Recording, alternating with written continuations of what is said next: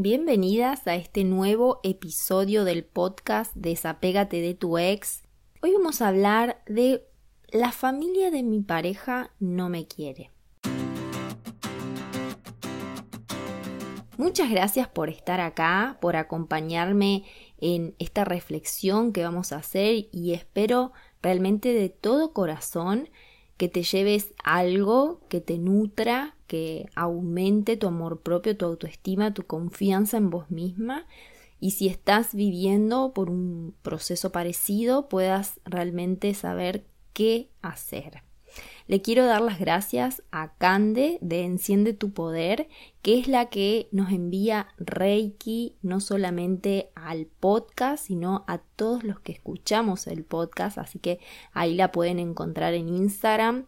Ella no solo trabaja con Reiki para marcas, sino con Reiki personal, así que si alguna de ustedes anda con algunos temitas y quisiera que ella le haga Reiki, obviamente se pueden contactar con ella, trabaja online.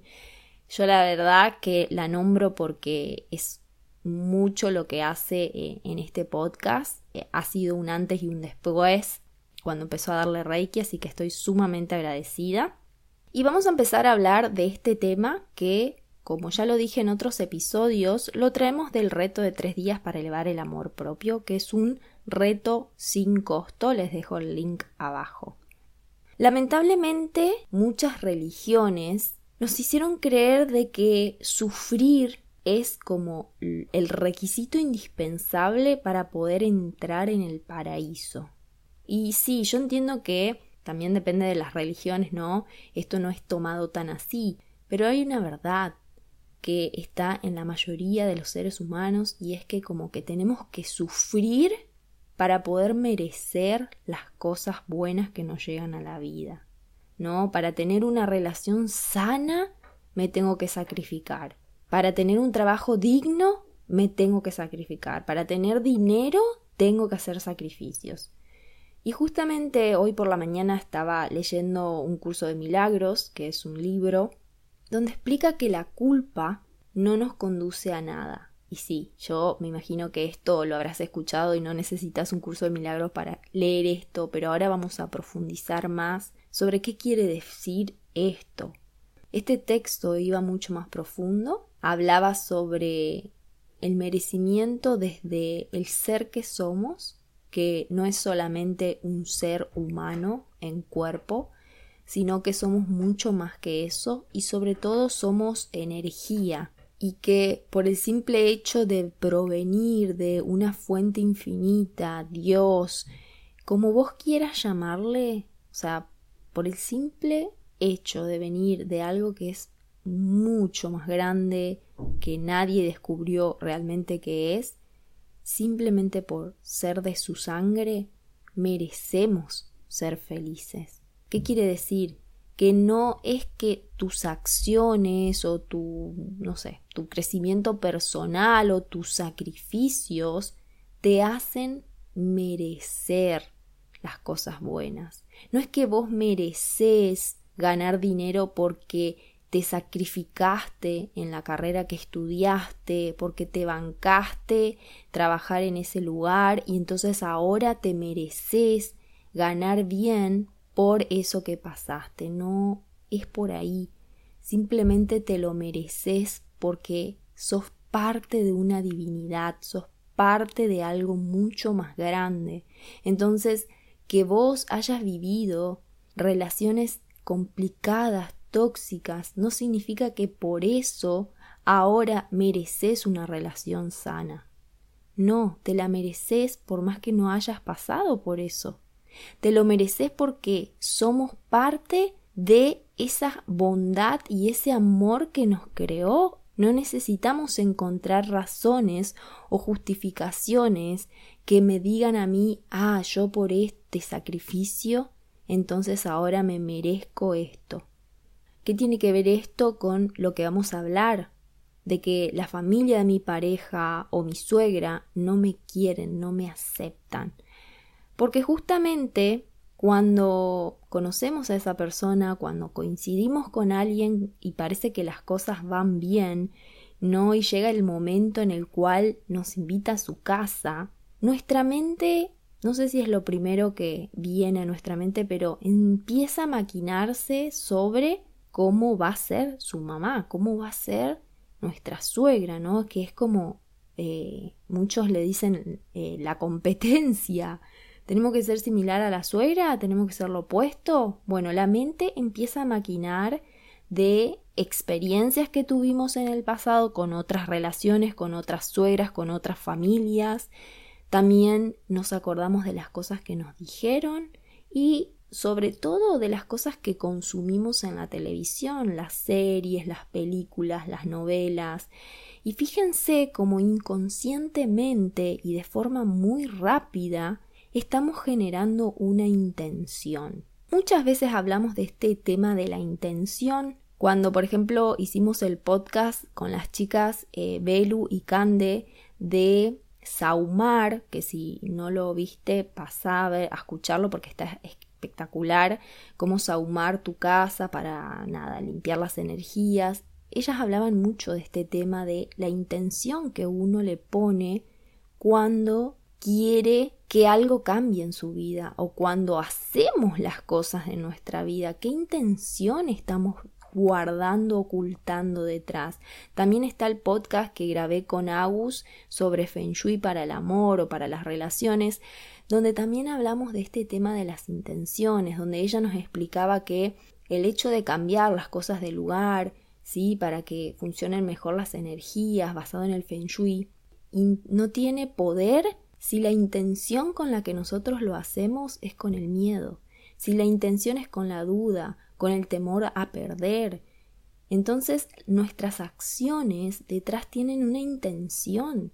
Si yo me estoy conociendo con una persona y llega el momento en el cual me va a presentar a su familia, a su mamá, y yo me dejo llevar por esos pensamientos, esas dudas, esa experiencia que tuve en el pasado, estoy generando una intención. Y si eso que viví, que escuché es negativo, la intención probablemente sea negativa, es decir, que me estoy predisponiendo a que las cosas no sean como realmente quiero que sea, pero es porque yo misma ya lo estoy creando. Quiero que pienses en este momento cuántas eh, suegras o cuántas, em, ¿cómo decirte?, personas que quizás son, vos las conocés, son mamás de tus amigas y que podrían ser suegras como muy intensas o muy densas o malas, lo que fuera como le llames, sin embargo tienen alguna nuera a la que quieren. O llevémoslo a un jefe, un jefe que es insoportable, que es mentiroso, lo que sea, siempre tiene algún empleado que lo quiere. ¿Por qué pasa esto? Porque ahora vamos a profundizar sobre estos temas, pero no es que tiene que ser como vos crees que tienen que ser. Es tu percepción de las cosas en base a las creencias que vos alojas en tu mente. Rogamos que nuestra suegra sea perfecta la que no se mete en tu relación, no opina cuando no se lo piden, te trata como una reina cuando vas a su casa. Respeta la forma en la que educas a tus hijos, no trata de cambiarte, se acuerda de tu cumple. Inclusive no te hace preguntas incómodas como ¿y para cuándo el bebé? Yo a veces pienso, no es que buscamos el hombre perfecto porque me dicen las chicas, no, no, yo ya sé que él no es perfecto, pero queremos que nuestra suegra sea perfecta. Ah, no, ahí es como que, no, ya, si hizo ese comentario, ya le hacemos la cruz. Y te voy a decir algo ahora que probablemente no te va a gustar, pero te lo tengo que decir porque para eso estoy acá, porque soy tu guía, porque simplemente soy una persona que llegó acá a que vos me estés escuchando, porque tenés que escuchar esto. Entonces, por más que no te guste, escúchalo y después masticalo, tranquila. Las personas que más dolor nos ocasionan son las que más tienen para enseñarnos. Son de las que más tenemos que aprender. El hecho de mirar para otro lado, de que me resbale, de, bueno, que me importa, no sana. No hay paz. No crecemos. Conozco inclusive a personas que se creen evolucionadas y que inclusive enseñan sobre biodecodificación, eh, son los reyes de la energía, conectan con el más allá, pero cargan con heridas abiertas. La familia o la suegra que no te acepta está reflejando algo, quizás que vos no estás aceptando de vos misma. O te están mostrando una desvalorización de tu parte, una falta de respeto hacia vos. Entonces la pregunta sería, ¿cómo está la relación tuya con vos misma? ¿Qué te decís? No se trata de caerle bien a todos, ni tampoco hablo de que no te resbalen las cosas que otros dicen, pero hay algo que diferencia ese estado con el estado de mirar para otro lado, hacer de cuenta que no me importe, que no me importa, pero en realidad sí me duele. Si la espina me molesta, entonces hay algo que sanar, nos está señalando de que es por ahí, de que esa persona va a estar ahí, de forma de suegra, de forma de familia, de forma de hijo, de forma de pareja, porque nos está mostrando algo y se va a repetir en nuestra vida hasta que descubramos qué es eso que está en nuestro interior, que es nuestra sombra y que vino a este mundo a sanar. Por eso el ejercicio que me gustaría dejarte antes de terminar es que mires para afuera, ¿sí? Que mires, mirá, observa a esa suegra que no te trata bien o a esa familia que te rechaza. Anotá todo lo que puedas y después anda para adentro. Anda para adentro para ver qué te está queriendo decir eso que estás leyendo que escribiste. ¿Qué hay en vos que tenés que modificar? Me gustaría que te anotes si aún no estás en la lista de espera del curso básico para desbloquear tu mente que inicia el próximo mes, que tratamos mucho sobre estos temas y bueno, que la verdad que es una linda oportunidad para que te sumes y para trabajar estos mecanismos de desvalorización, de reflejo, de espejar. Y bueno, si te gusta, sumate y te vas a ir enterando cuando sale definitivamente.